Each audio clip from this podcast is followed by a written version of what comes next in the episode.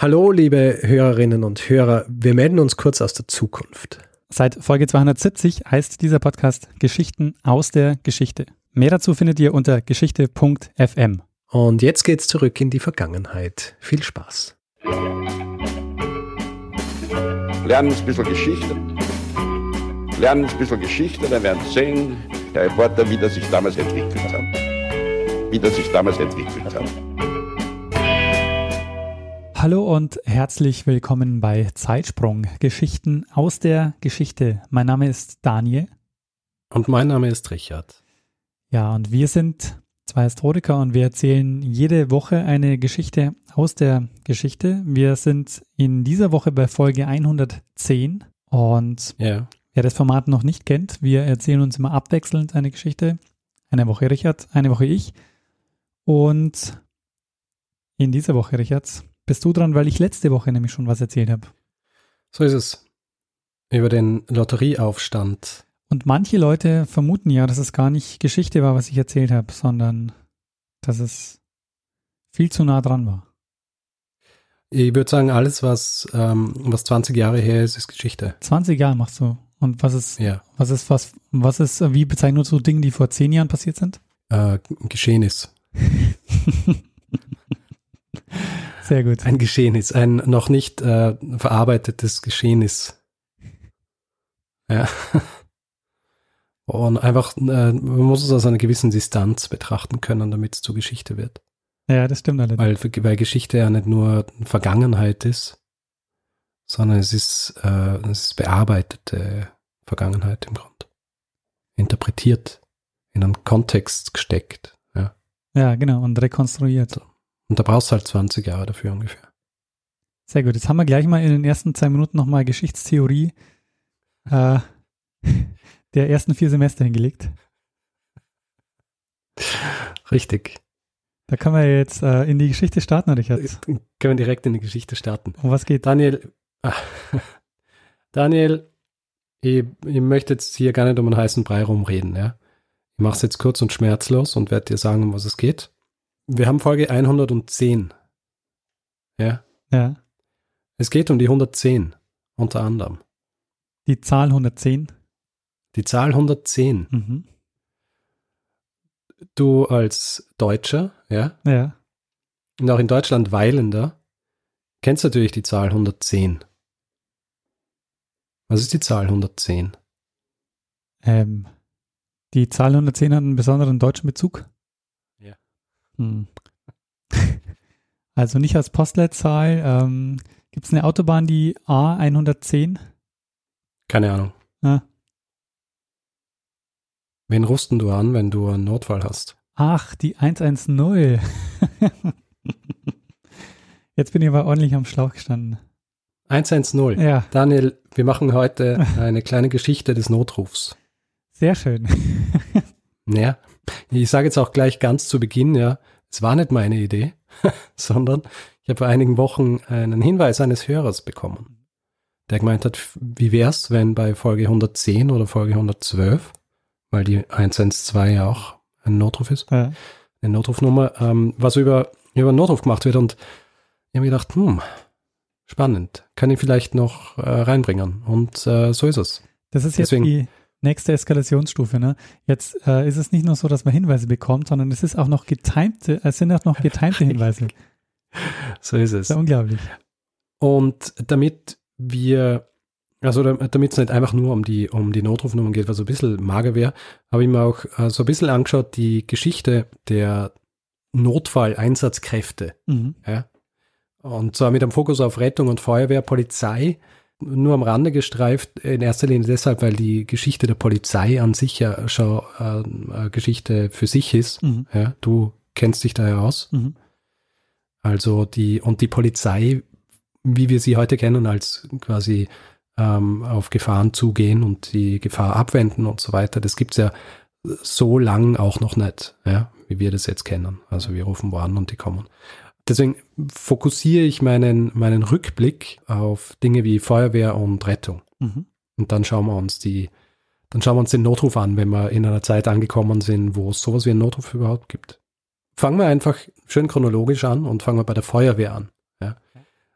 wie so vieles ist die Feuerwehr höchstwahrscheinlich auch bei den Römern erfunden worden. Mhm. Bei den Römern ist es so, vor allem in Rom, dass du plötzlich hier eine Stadt hast, die wahnsinnig groß ist, die wahnsinnig enge Straßen hat, wo viele Häuser nebeneinander stehen und die damit ähm, sehr brandgefährdet ist eigentlich. Was hatten die für Baumaterial? Äh, viel Holz. Mhm. Also schon Stein auch, aber natürlich viel Holz. Und wo du viel Holz hast, da brennt's. Ja. Also diese zunehmende Verstädterung in Rom sorgt dann eben dafür, dass viele Brände ausbrechen und es hat in Rom ja auch wahnsinnig äh, viele verheerende Brände gegeben eigentlich. Brandstiftung zum Beispiel war ein großes Problem äh, für, für Leute, die zum Beispiel einfach Häuser loswerden wollten. Ja. Ein, einer der großen Brände ist der aus dem Jahr 64 nach der Zeitenwende, hat dann ziemlich einen guten Teil Roms zerstört. Und da heißt ja auch, dass dieser Brand angeblich von Nero selbst gelegt Ah, das ist der Brand. Ja, Ja. okay. wo er angeblich dann äh, gestanden ist und auf der, auf der Lyra gespielt hat, während er das brennende Rom äh, betrachtet hat. Und die Römer haben daraufhin die sogenannten Vigile eingerichtet. Ja. Bedeutet eigentlich nur Wächter. Aber das war im Grunde die erste Feuerwehrbrigade, die dann auch fast 300 Jahre lang äh, bestehen sollte. Interessanterweise, obwohl sie so lang bestanden hat, gibt es recht wenig äh, schriftliche Quellen dazu. Ja. Also es gibt archäologische Quellen. Was wir aber wissen, ist, dass äh, sie anfangs aus circa 3500 äh, Personen bestanden hat und später dann auch äh, äh, angeschwollen ist auf bis zu 7000 Personen. Wow. Äh, in erster Linie freigelassene Sklaven. Mhm. Untergebracht waren diese Feuerwehrleute in Baracken, den Castra. Und dann zusätzlich zu diesen, zu diesen Baracken hat es über die Stadt verteilt die sogenannten Exubitorien geben. In diesen Exubitorien war so ihr, ihre Ausrüstung untergebracht. Und sie haben auch gedient als Station für die, die in der Nähe Feuer bekämpft haben. Bekämpft worden sind die Brände damals in erster Linie mit Wasserspritzen, Wassereimern äh, aus Leder meistens. Und natürlich haben sie dann auch unterschiedliches Werkzeug gehabt, mit dem sie versucht haben, den, den Brand in äh, Griff zu kriegen. Also zum Beispiel Sägen und Äxte und, und Einreißhaken. Also so diese Einreißhaken, die sie verwendet haben, um zum Beispiel Dächer, die brennen, runterzureißen, damit sie nicht auf, äh, auf andere Gebäude übergreifen. Also das Feuer nicht übergreift oder dass sie einfach geschaut haben, dass sie ganze Häuser einreißen, um den Brand einzudämmen. Die Quellenlage ist aber leider so, so dünn, dass wir zwar wissen, dass sie existiert haben, wir aber nicht genau wissen, was sie wirklich gemacht haben. Ja, also was wirklich so ihre Funktionen waren. Wir wissen, dass sie zur Feuerbekämpfung da waren, aber es ist auch so, dass sie höchstwahrscheinlich später dann auch äh, so ein bisschen polizeiliche Funktionen übernommen haben. Ah, schade. Das heißt, man hat keinen Bericht oder so, einen, keinen Einsatzbericht. Na, also es gibt unterschiedliche Quellen, die sie erwähnen, die aber dann teilweise eben auch nicht so wahnsinnig verlässlich sind, wo dann viele Dinge drinstehen, die sie gemacht haben, aber man weiß nicht, ob, ob man das wirklich glauben kann. Ja. Ja. Ähm, es gibt, und greife da jetzt ein bisschen vor, weil ich die Literatur eigentlich so am Ende nenne, aber es gibt äh, von einem gewissen Rainbird äh, einen Artikel, The Fire Stations of Imperial Rome. Mhm. Dort ist es relativ detailliert beschrieben, äh, wie das ausgeschaut hat mit dieser Feuerwehr damals in Rom. Was es auch gegeben hat, interessanterweise, ist äh, private Feuerwehren. Ja. Die waren aber nicht wahnsinnig verlässlich, weil sie manchmal das Gegenteil von dem gemacht haben, was sie eigentlich machen hätten sollen. Also sie haben jetzt nicht viel, nicht wirklich Häuser angezündet, aber wenn es gebrannt hat, hat es gut sein können, dass sie, sie hinkommen sind und dann nichts gemacht haben, bis die Hauseigentümer der Häuser rundherum dem Eigentümer der Feuerwehr und äh, in einem Fall zum Beispiel war das Crassus, versprochen haben, dass sie sein Haus zu einem Spottpreis an ihn verkaufen. Ja. Also der hat im Grunde die Feuerwehr beziehungsweise diese Situation dazu ausgenutzt, um, um sich zu bereichern. Ja. Nicht ideal. Deswegen ist diese Feuerwehr, die dann eingerichtet worden ist, ist natürlich äh, sehr willkommen gewesen. Mhm. Wir springen, beziehungsweise wir gleiten weiter, ja, von der Antike ins Mittelalter. Also da war die Brandbekämpfung eigentlich den Gemeinden beziehungsweise den Innungen oder den Zünften überlassen. Aber dort hat es natürlich auch trotzdem weiterhin immer wieder verheerende Brände gegeben. Also eigentlich jede große Stadt im Mittelalter ist mindestens ein oder zweimal abgebrannt. Ja. Was natürlich auch damit zu tun gehabt hat, dass bis zum 14. Jahrhundert in erster Linie Holz verwendet worden ist. Also so ab dem 14. Jahrhundert ist mehr mit Stein gebaut worden. Ähm, deswegen, deswegen waren die Brände nicht so verheerend, aber gebrannt hat es natürlich noch immer. Ab diesem Zeitpunkt gibt es aber dann auch die, die sogenannten Feuerlöschverordnungen, die alle möglichen Dinge regeln, die äh, mit der Brandbekämpfung zu tun haben. Zum Beispiel in Orten, in denen die Feuerwehr bürgerlich organisiert war, war es so, dass jeder Bürger die Pflicht gehabt hat, äh, sogenannte Feuerpatschen und Wassereimer zu besitzen. Also wer, wer den Bürgereid geschworen hat, hat vorzeigen müssen, dass er diese, diese Geräte besitzt. Und du hast dich jetzt nicht getraut zu fragen. Ich wollte dich nicht unterbrechen, aber ich wollte natürlich wissen, was mit den Feuerpatschen auf sich hat. Ja, ein Feuerpatschen ist so ein langer Stab mit einem breiten, flachen Ende, der im Grund dazu verwendet wird, einen, einen Brand auszuschlagen. also ist so für Flur- und Bodenbrände gedacht. Interessant ist, und äh, das erinnert mich auch schon wieder an die vorige Folge, die ich gemacht habe, dass diese Verordnungen, die die Bürger dazu angehalten haben, dass sie sich diese Geräte, diese Gerätschaften besorgen, dass die, diese Verordnungen immer wieder äh, bekräftigt werden haben müssen oder wiederholt werden haben müssen. Also ein bisschen so ein Hinweis äh, darauf ist, dass es oft von den Bürgerinnen und Bürgern nicht wahnsinnig äh, streng genommen worden ist. Ja? Also die äh, haben zwar gewusst, dass sie es machen müssen, aber ähm, haben sich nicht wirklich so geschert drum, dass sie eigentlich diejenigen sind, die äh, hier Feuer bekämpfen müssen. Die Zünfte und die Innungen, die ich vorher angesprochen habe, die waren eben auch zuständig dafür und das hat natürlich dann auch immer variiert von, von Ort zu Ort und von Land zu Land, weil alle ihre eigenen äh, Brandschutzverordnungen gehabt haben in diese Richtung. Ja.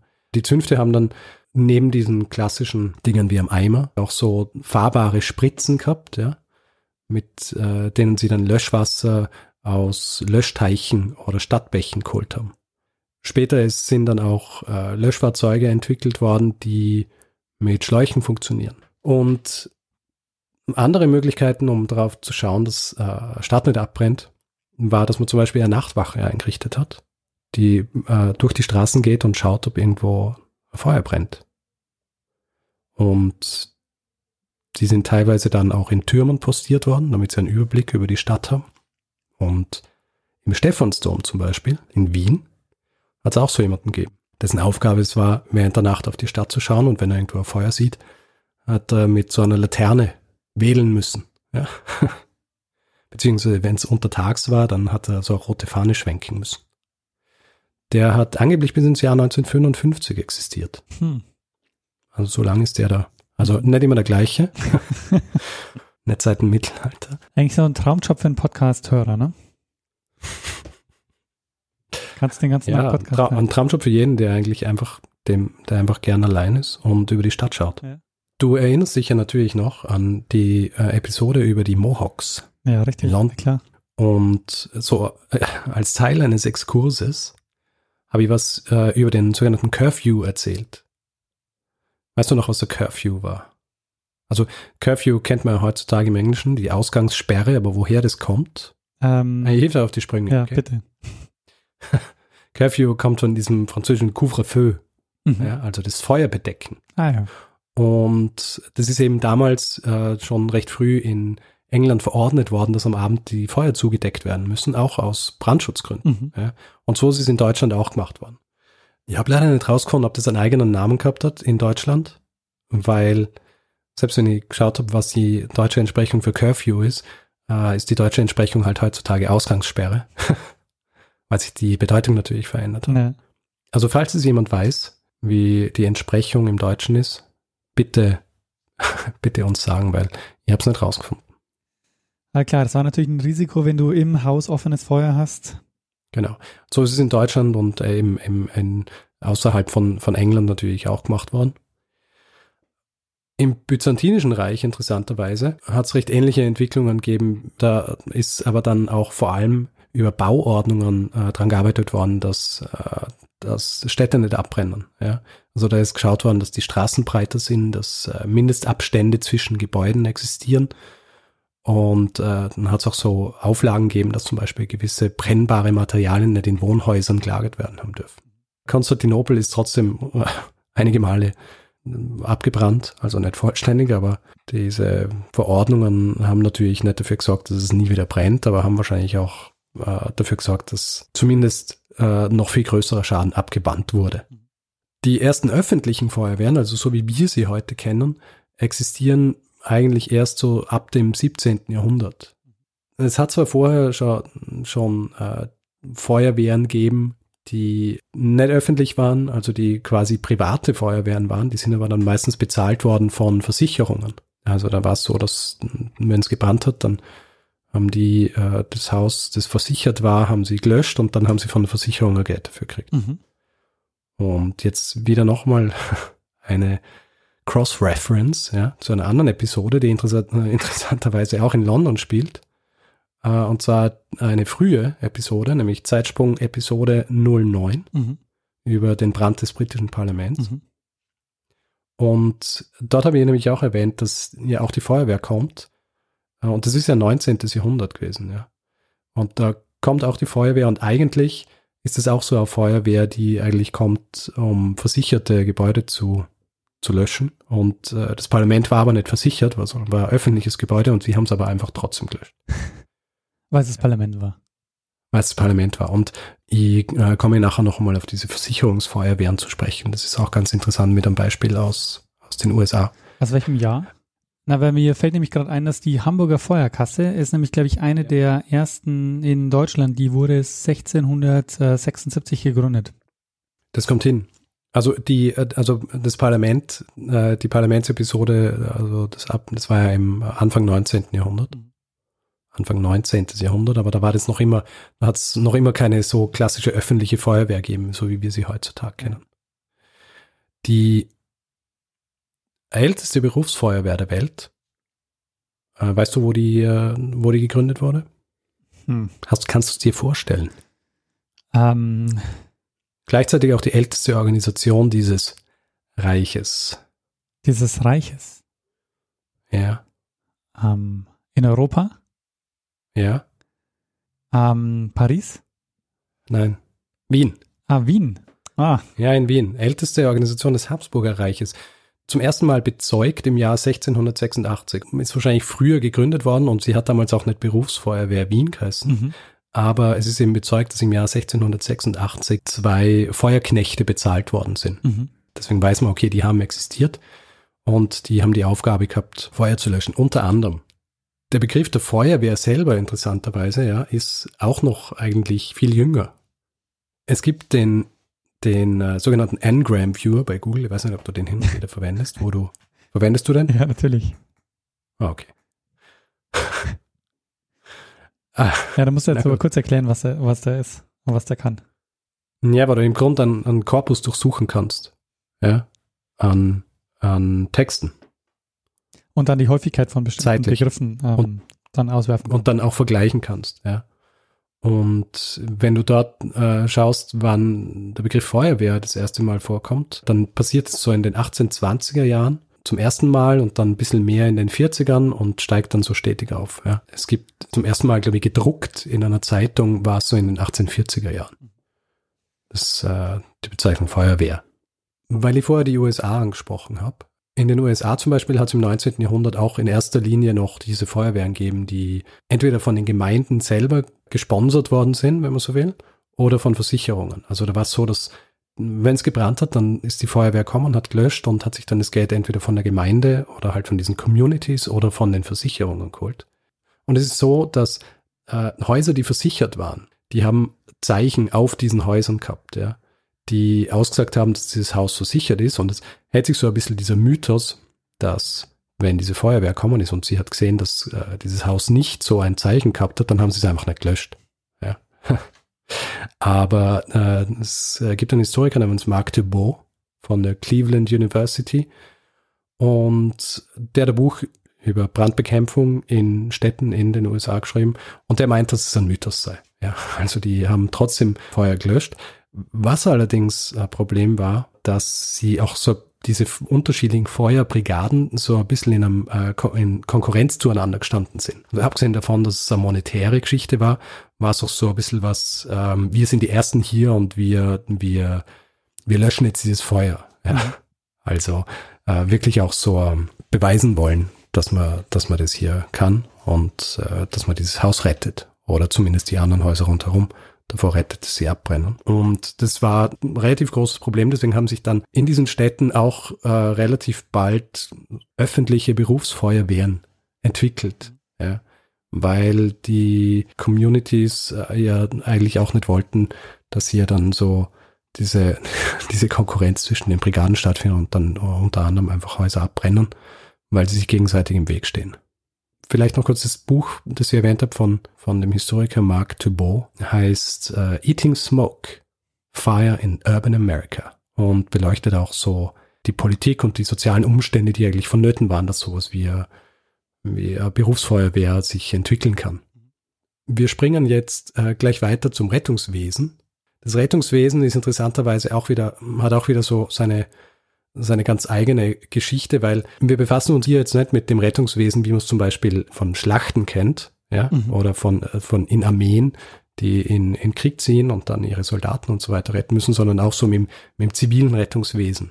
Und das hat ja auch wieder eine relativ kurze Geschichte. In erster Linie deshalb, weil dieser, dieser Gedanke, der für uns heutzutage so selbstverständlich ist, dass man Menschen, die in Gefahr sind, retten müssen oder dass Menschen, die in Gefahr sind, dass man die retten muss. Das ist ein Gedanke, der sich eigentlich erst so im, im 18., 19. Jahrhundert entwickelt hat. Mhm. Ja? Also erst im späten 18., frühen 19. Jahrhundert hat es die sogenannten obrigkeitlichen Rettungsverordnungen gegeben, mhm. die das Menschenleben retten zur Pflicht gemacht haben. Mhm. Zusätzlich dazu ist dann auch zum ersten Mal wirklich erklärt worden, wie man das überhaupt macht. Ja? Also zum Beispiel ein Arzt aus England, William Hawes, hat im 18. Jahrhundert äh, Traktate drüber geschrieben, wie Personen, die scheinbar ertrunken waren, ja, wiederbeleben kann. also er hat zum Beispiel Belohnungen versprochen, wenn sie Personen, die irgendwo ertrunken sind, schnell zu ihm bringen, damit er ausprobieren kann, ob es funktioniert. Mhm.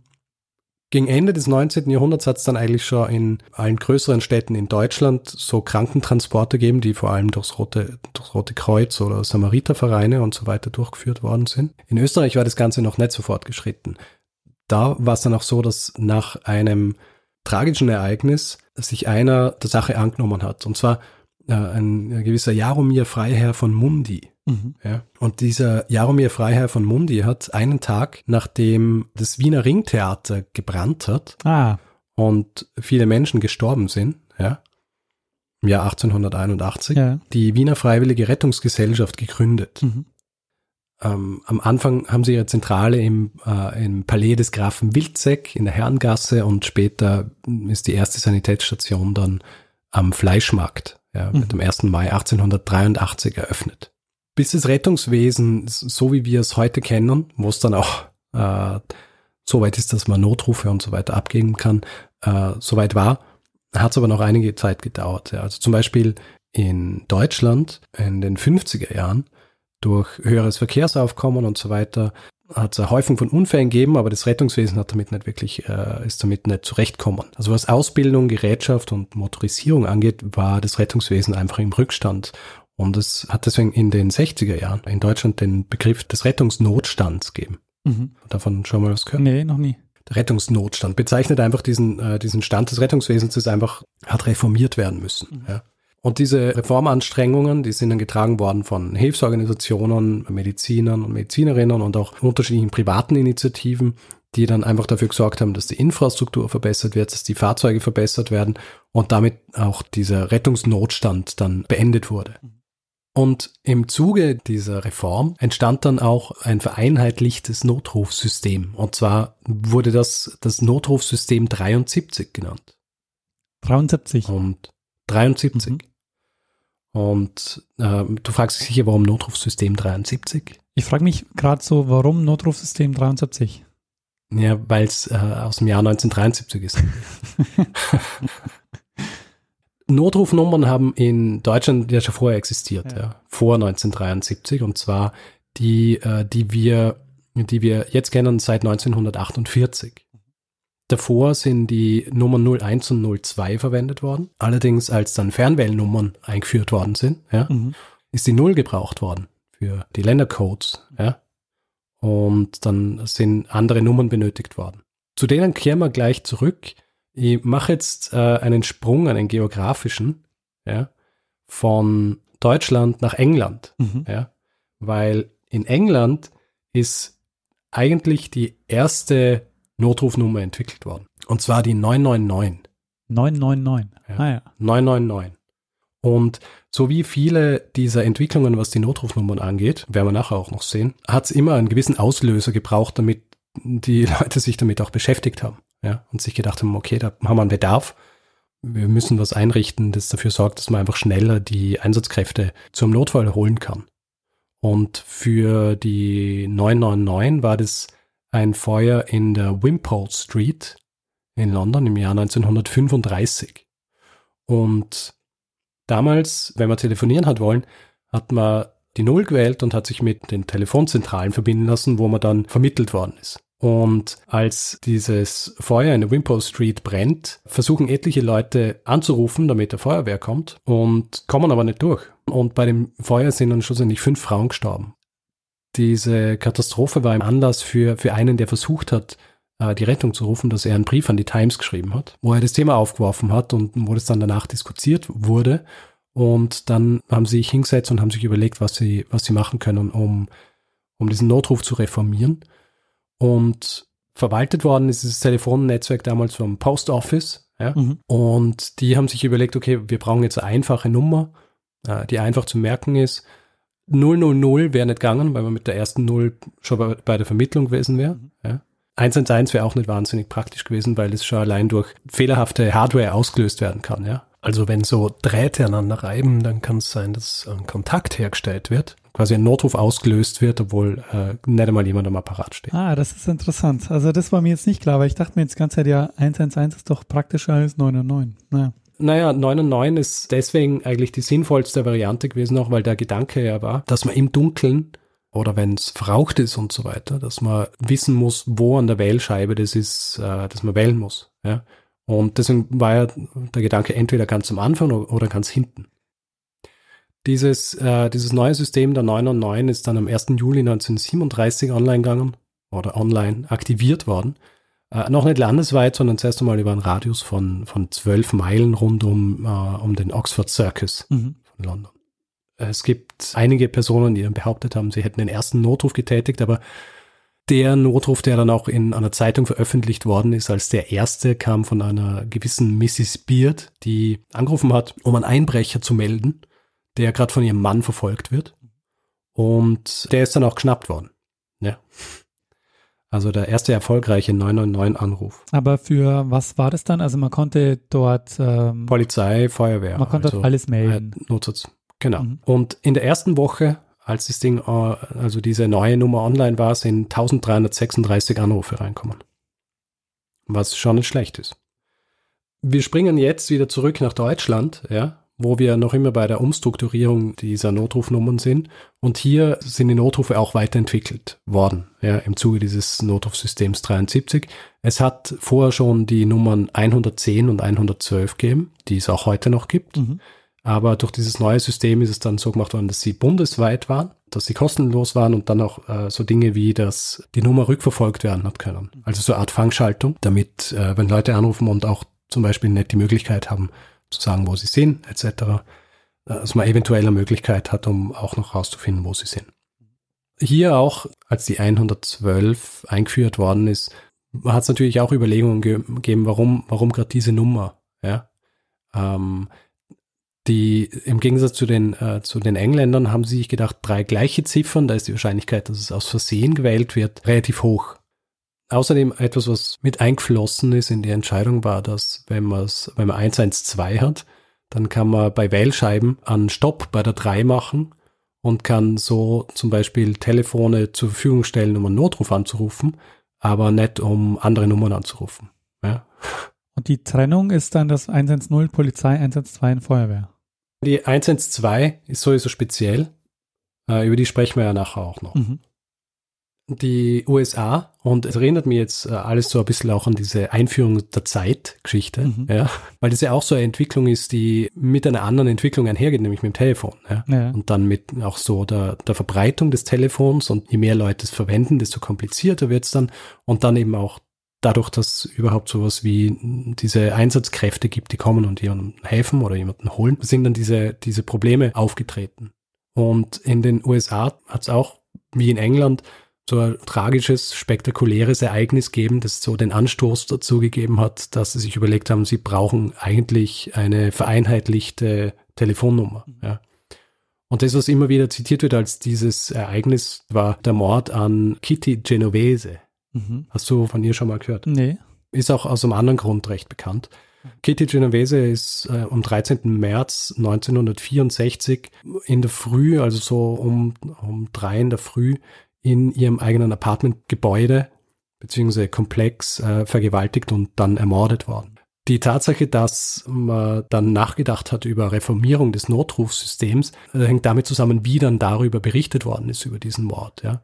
Äh, es ist nämlich so, dass diese Tat über einen Zeitraum von einer halben Stunde stattgefunden hat und an mehreren Orten dieses Apartmentkomplexes und in einem Artikel, der zwei Wochen nach dem Mord in der New York Times erschienen ist, ist das Ganze so dargestellt worden, als hätten 38 Personen dabei zugeschaut, wie diese Tat begangen wurde.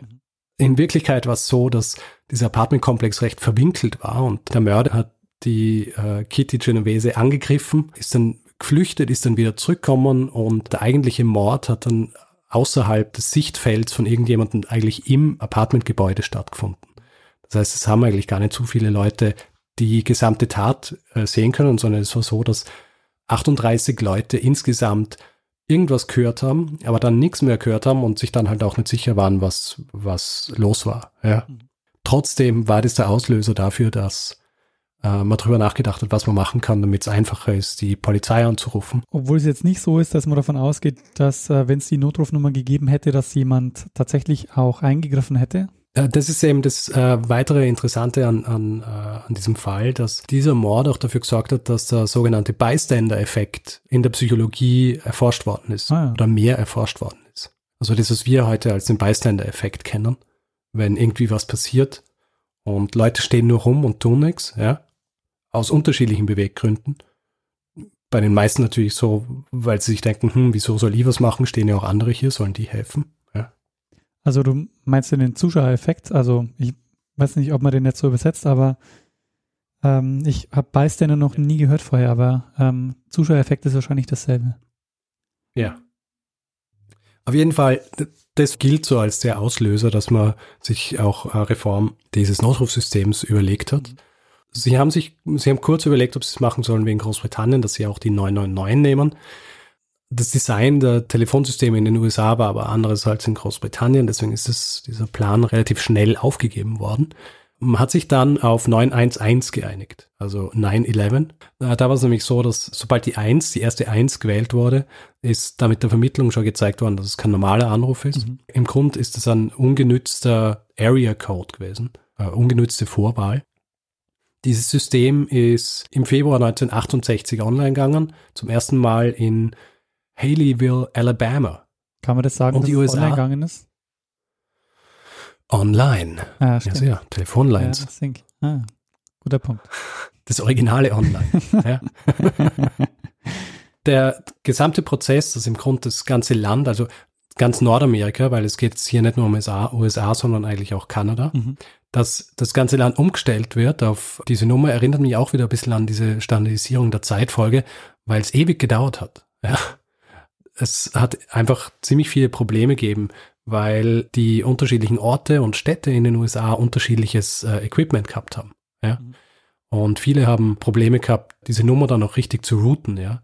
Ist bis heute offenbar noch nicht ganz gelöst, so dass es in den USA noch einige Städte gibt, wo der County Sheriff zum Beispiel unter einer kostenlosen 0800er Nummer erreichbar ist, Hm. Mhm. statt unter 911.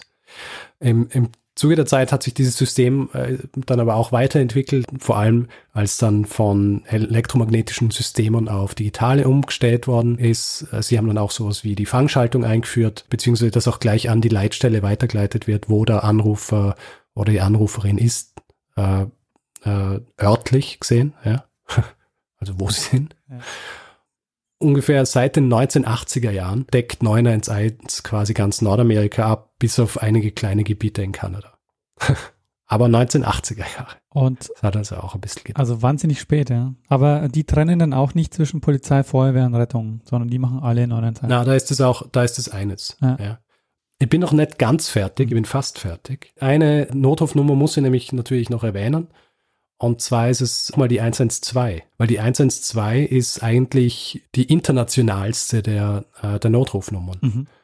Die ist 1972 schon vorgeschlagen worden als die äh, als eine internationale Nummer und im Jahr 1991 ist sie dann auch von der EU zur Standardnummer auserkoren worden. Gilt heutzutage in, äh, ich glaube, allen oder fast allen EU-Staaten und auch noch eine Menge anderer Staaten in Europa, die nicht in der EU sind, zum Beispiel Norwegen, dann aber auch Russland und gilt auch in den USA. Ja?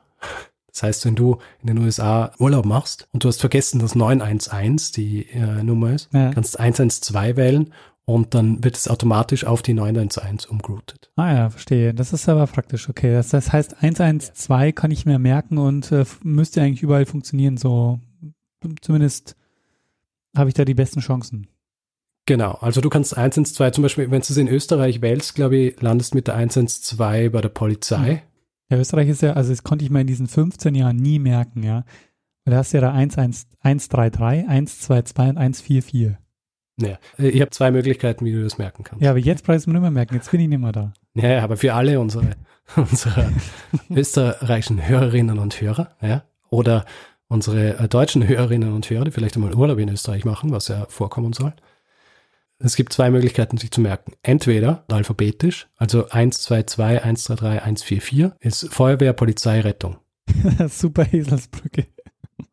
ja, hallo, Ja. einfacher geht's ja wollen. Mhm. Und wenn man mehr so der visuelle Typ ist, Mhm. ja, kannst du es so merken, 1, 2, 2, Feuerwehr, die Zweier sind so Schläuche. Ja. die, Die Dreier sind ja, Handstellen. ja, wait for it. Da, 1, 3, 3, wenn du die Dreier so zusammenklappst, sind es Handschellen, Ja. Polizei.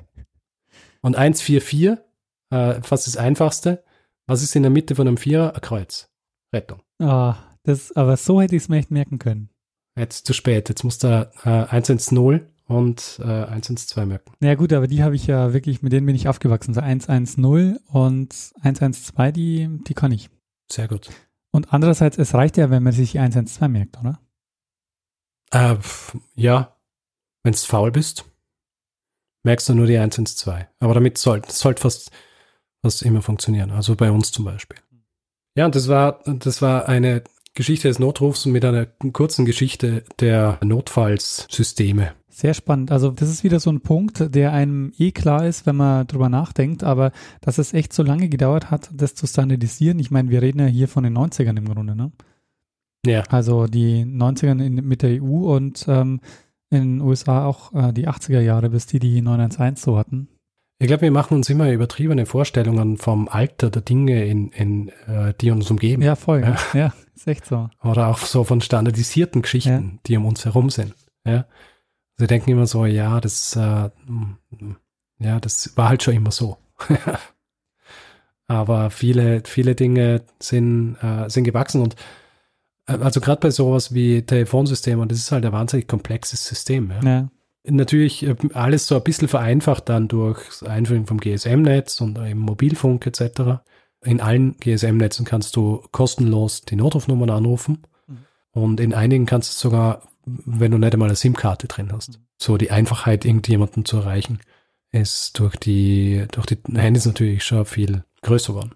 Ja, und was ich auch noch sagen wollte, was ich echt super spannend fand an dieser Geschichte jetzt, war, dass es jedes Mal ähm, oder zumindest häufig einen Unglücksfall gebraucht hat, um diese Systeme weiterzuentwickeln und dass es auch unterschiedliche waren. Also zum einen mal war es ein Feuer, dann ist es ein Verbrechen. Ja. Ist auch wieder so eine interessante Parallele zur Zeitfolge, weil ja die Standardisierung der Zeit äh, in den USA äh, vorangetrieben worden ist durch ein Zugsunglück, weil sie unterschiedliche Zeiten gehabt haben und äh, Züge ineinander gefahren sind und wahnsinnig viele Menschen gestorben sind. Und es sind oft, äh, es sind oft solche Dinge, die halt wirklich dann dazu führen, dass die, also Gedanken machen sich Leute wahrscheinlich schon vorher drüber, ja, aber dass das dann auch politisch und so weiter durchgeboxt wird, da braucht es dann, glaube ich, immer solche Geschichten. Das kennt man ja auch heute, ne? Also um tatsächlich so Veränderungen äh, auch durchzusetzen, braucht es oft noch irgendein Ereignis, das auch manchmal vielleicht gar nicht so sehr mit der Sache selber zu tun hat. Also jetzt dieser Hey, du musst es, musst es entsprechend verkaufen. Genau, wie bei diesem Mord zum Beispiel. Dieser Mord hatte ja anscheinend Ja, ja. jetzt wenig mit der Notrufnummer zu tun. Aber Ja. trotzdem konnte man den eben äh, in dieser Weise verwenden. Eben auch immer, es geht immer darum, dass du irgendjemanden hast, der das dann entsprechend publiziert und einfach die Diskussion anstößt und dann, und dann hast du Entwicklung. Im Grunde eh so wie, wie Reformen in allen Bereichen eigentlich stattfinden. Die passieren nie, weil irgendjemand eines Morgens aufwacht und sich denkt, hm, es wäre eigentlich super, wenn es eine einheitliche Nummer gäbe und das machen wir jetzt. Sondern weil er halt äh, aufsteht und er schlägt die Zeitung auf und da ist dann ein Artikel drin, dass fünf äh, Menschen qualvoll verbrannt sind, weil die Telefonzentrale nicht erreichbar war. Ja gut, Richard, dann würde ich sagen, ähm, lassen wir es an der Stelle mal dabei bewenden. Sagt man das so? Gut. Ja, kann man so sagen. Ja, ne? ja, denk schon. Ja, ja. Äh, und machen den Feedback-Blog. Macht man einen Feedback-Blog. Gut, wer Feedback geben will zu dieser Episode oder auch anderen Episoden, kann es entweder über unsere Website machen, zeitsprung.fm, oder über Twitter. Da haben wir einen Account, der heißt Zeitsprung.fm. Wir sind auch privat dort, beziehungsweise persönlich. Ja. Daniel at Messner, ich at Stormgrass. Und dann sind wir natürlich auch auf Facebook, facebook.com slash zeitsprung.fm. Und dann kann man uns natürlich auch noch bewerten oder ähm, Rezensionen schreiben, entweder auf iTunes oder auch auf panoptikum.io. Richtig. Außerdem gibt es eine Möglichkeit, uns finanziell zu unterstützen. Ähm, wir sind ja gerade dabei, das Zeitsprung Imperium auszubauen und freuen uns, wenn uns da Leute ähm, auf dem Weg zur Weltherrschaft noch ein bisschen was äh, in den Hut werfen. Meinst du, meinst du Zeitsprung Imperium aufbauen, weil du jetzt gleich wieder äh, nochmal deinen neuen äh, Podcast pluggen willst? Äh, hätte ich jetzt gar nicht gemacht, aber danke, dass du. Aber mach's einfach noch Ähm, mal, ja.